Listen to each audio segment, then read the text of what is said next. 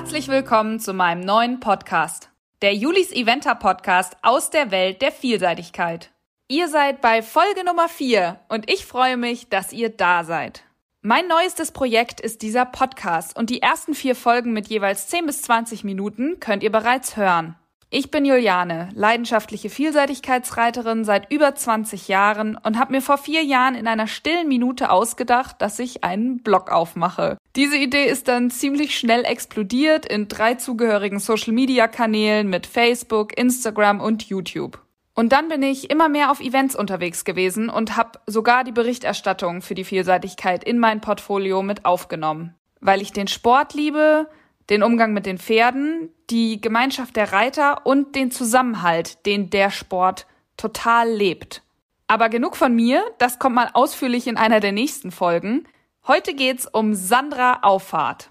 Sie ist aktuell mit zwei Pferden im Olympiakader und war schon zweimal bei Olympischen Spielen dabei, in London und in Rio. Hoch erfolgreich, also in der Vielseitigkeit, aber eben auch im Springsport. 2018 war sie Dritte beim Hamburger Derby. Ob das dieses Jahr stattfinden wird, das ist noch offen, aber Sandra erzählt, wie sie aktuell mit der Situation umgeht und was sie auf dem Hof noch alles zu tun hat und außerdem berichtet sie von ihren Nachwuchspferden und, und, und. Aber ich verrate schon wieder viel zu viel. Los geht's mit Folge Nummer 4. Viel Spaß!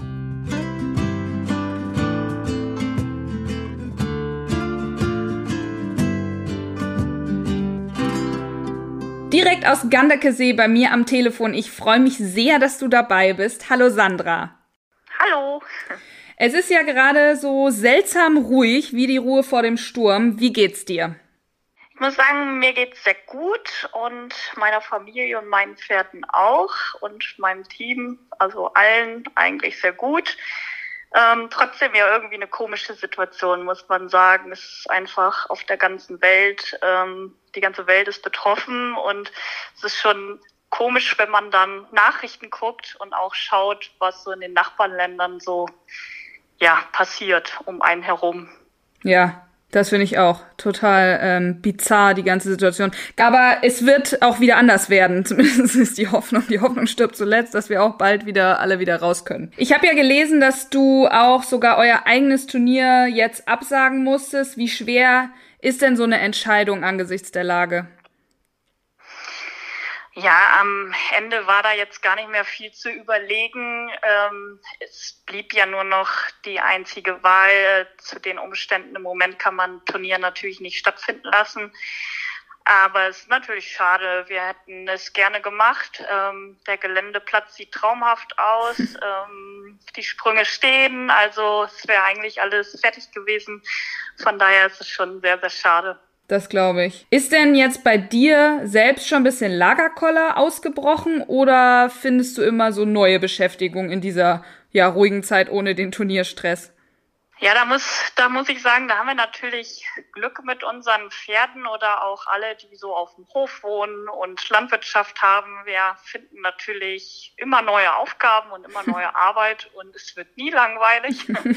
Deswegen ähm, bin ich vom Lagerkoller noch weit entfernt. ähm, ja, also man nutzt die Zeit für andere Dinge und ähm, auf, ich finde es auch auf der anderen Seite irgendwie eine wertvolle Zeit, die man auch nicht verschwenden sollte. Und ähm, von daher bis jetzt ist noch keine Langeweile aufgekommen. Weil dadurch, dass man auch gedanklich irgendwie nicht so viel im Turnierstress ist, fallen ja. einem dann ja auch immer wieder neue Sachen ein. Das ja. kann man noch streichen und das kann man noch bauen und hier noch einen Zaun ziehen und ähm, hat mein Papa gerade eine neue Galoppstrecke gebaut. Ach was. ja, solche Sachen. Äh, natürlich brennt mir die Frage auch auf der Seele, ähm, was du zur Verschiebung der Olympischen Spiele jetzt sagst. Ja, ist auf jeden Fall die absolut richtige Entscheidung natürlich wäre das jetzt zu den Umständen gar nicht ähm, machbar gewesen und da steht natürlich auch die Gesundheit total im Vordergrund und ähm, auch die ganze Vorbereitung, die ganzen Sportler, die ganzen einzelnen Wettbewerbe, das wäre überhaupt gar nicht denkbar gewesen. Ähm, von daher blieb auch da eigentlich nur eine Wahl, das zu abzusagen oder zu verschieben. Dann haben wir ja noch Glück, dass es also verschoben wird. ja, auf jeden Fall. Du hast ja ähm, gleich zwei Pferde in den Startlöchern sozusagen für Olympia mit Viamant Dumatz und Let's Dance. Macht es denn für dich jetzt einen Unterschied, ähm, ob Olympia dieses oder nächstes Jahr stattfindet in der Pferdewahl? Nein, das macht keinen Unterschied. Aber natürlich werde ich dieses Jahr noch nutzen. Ich hoffe, es geht ja auch irgendwann dann auch mit den Turnieren wieder weiter. Und ähm, von daher ist das natürlich mit so Pferden, die also man kann ja immer und ständig irgendwie noch was verbessern und gerade dressurmäßig an der einen oder anderen Sache noch feilen. Und von daher ist es mit Sicherheit für die beiden Pferde jetzt kein Nachteil, dass es verschoben wird. Und dann muss man natürlich gucken, wie alle wieder so drauf sind. Ich meine, sie sind natürlich fit und gesund und das weiß man ja nicht, wie das in einem Jahr wieder aussieht. Äh, so gesehen wäre das schon gut gewesen dieses Jahr, aber ich hoffe ja mal, dass ich das so halten kann. ich weiß, du hast in einem anderen ähm, Interview, glaube ich, gesagt, dass es vielleicht auch äh, sogar eine Chance ist für Let's Dance, dass du den halt noch ein bisschen besser kennenlernen kannst. Ja, mit Sicherheit ist das, äh, ist das kein Nachteil. Nur wie gesagt, man weiß natürlich irgendwie gar nicht, wann es so losgeht, auch mit den Turnieren. Und ähm, so vom Training her, ich war ja auch im Frühjahr schon zweimal zum Geländetraining in Warendorf auf den Kaderlehrgängen und da fühlte es sich alles super gut an und super gefestigt und harmoniert, auch in den Turnieren ja im letzten Jahr. Ähm, von daher würde man total gerne jetzt loslegen und das noch so ein bisschen ausbauen. Aber wie viele Prüfungen wir überhaupt noch reiten können, das, das kann man ja irgendwie im Moment auch noch so gar nicht einschätzen, finde ich. Das macht die Sache nicht leichter. das sehe ich auch so. Ich hatte auch äh, einige andere Pläne. Mal sehen, ob äh, was davon noch umsetzbar ist dann am Ende. Ähm, also ich kann so viel sagen, mein Turnierkalender habe ich jetzt leider in den Mülleimer geschmissen. ja. Da passt einfach so gar nichts mehr drauf. Nee. Ähm, was würdest du sagen, ist die größte Stärke von dem jeweiligen Pferd, also von Mats und, und Let's Dance? Ja, bei Viamont de Mats, der ist natürlich ein super tolles ähm, Springpferd und der ist super schnell im Gelände. Also manchmal ähm, da muss man aufpassen, dass er nicht zu früh in die Kurve geht. Also da ist er super pfiffig und wendig und ähm, man kann ihn auch sehr schnell zum Sprung hinreiten. Das ist mit Sicherheit einer seiner größten Stärken. Und Let's Dance ist ja auch einfach so ein komplettes Pferd. Der ist, ähm, geht eine tolle Dressur und springt sehr, sehr gut und vorsichtig. Und ähm, es fühlt sich, muss ich sagen, auch wenn wir noch nicht so viele Prüfungen hatten, auch schon ja sehr harmonisch an und und sehr gefestigt an, so dass ich das Gefühl habe, ich würde ihn schon viel länger reiten. Das ist ganz schön, finde ich. Super spannend. Hast du denn noch so ähm, irgendwelche Nachwuchshoffnungen so im Stall? Doch, eigentlich haben wir ähm, ganz eine ganz bunte Mischung im Stall, sag ich mal. Wir haben viele tolle junge Pferde im Stall stehen, sowohl Springpferde wie als wie auch Vielseitigkeitspferde, die ähm, ja, die jetzt so langsam, sag ich mal, nachwachsen. Von den Vielseitigkeitspferden, die jetzt so am nächsten nachrücken, sind es mit Sicherheit einmal Gentleman FRH und Cesandro, die beiden Hengste, die ja beide, die ja beide acht sind und ähm, beide schicke Jungs. Absolut. Die, die auch total gerne jetzt los wollen und was erleben wollen. Ähm, die sind sehr gut drauf und ja, auch mit den beiden total spannend ähm, zu gucken, was die so in der Zukunft machen.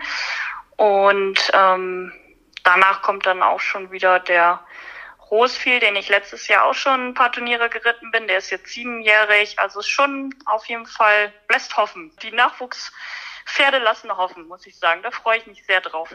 Ich glaube, das wird ganz spannend. Dann hast du zwei so eigentlich mitten im Saft stehende Hengste. Ähm, da hast du ja bestimmt einiges zu tun mit den beiden, oder?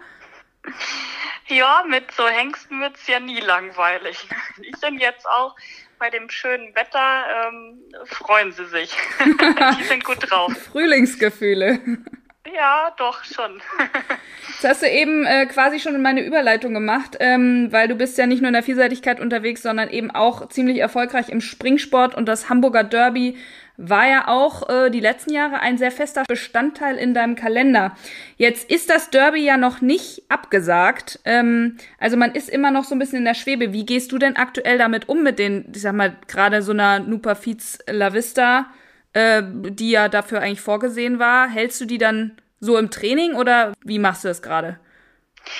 Also der, der ganz, ganz große Vorteil an Nupa Fizla Vista ist, dass die ja unwahrscheinlich abgeklärt ihren Derby-Job macht. Also die ist ja, ähm, ja total super dafür. Und wenn das jetzt irgendwie kurzfristig doch klappen sollte, dann ist das mit dem Pferd auf jeden Fall denkbar, weil sie nicht so viel sag ich mal, ähm, Training über diese eigentlichen Derby-Hindernisse braucht. Mhm. Da, jetzt, da sie das jetzt auch schon zweimal gegangen ist, hat sie da ja auch schon eine gewisse Grunderfahrung.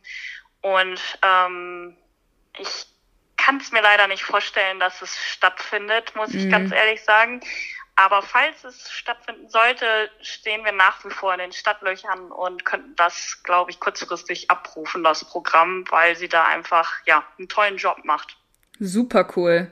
Das ist natürlich sehr praktisch für dich, dass du da nicht total in der Schwebe hängst, sondern eigentlich ein relativ, relativ abgeklärtes Pferd hast, so wie du sagst, genau.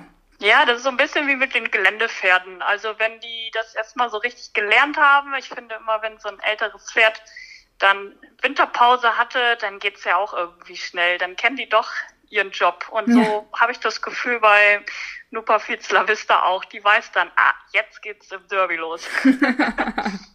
okay, dann habe ich nur noch eine letzte Frage. Wenn du dich jetzt zwischen Springen und Vielseitigkeit wirklich entscheiden müsstest, wie würde die Entscheidung ausfallen?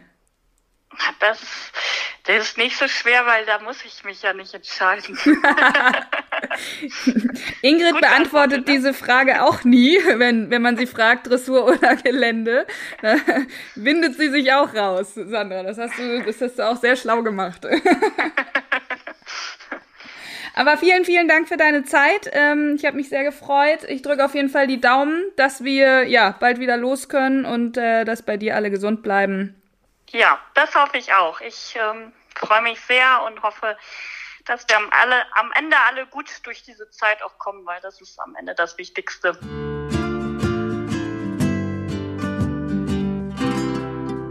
Sandra ist auf jeden Fall super drauf und bleibt positiv. Das sollten wir alle. Ich bin wirklich sehr gespannt. Zum einen, was natürlich aus dem Hamburger Derby jetzt wird. Und zum anderen, wie die beiden Hengste sich wohl dieses Jahr noch schlagen werden, wenn die Saison dann erstmal anfängt. Vielleicht können wir ja Ende des Jahres nochmal mit ihr sprechen und dann auch die Entwicklung so ein bisschen verfolgen. Und was gibt's eigentlich in der nächsten Folge? Ich spreche mit Lena Steger, Head Groom im Stall von Michael Jung. Ich denke, dass sie uns nochmal andere Einblicke in den Stallalltag geben kann und generell so in das Leben eines Pflegers. Turnier, Stall, wie viel muss man eigentlich arbeiten und so weiter. Ich freue mich also, wenn ihr dranbleibt, den Podcast abonniert und immer mal wieder reinhört. Bleibt gesund und möglichst zu Hause.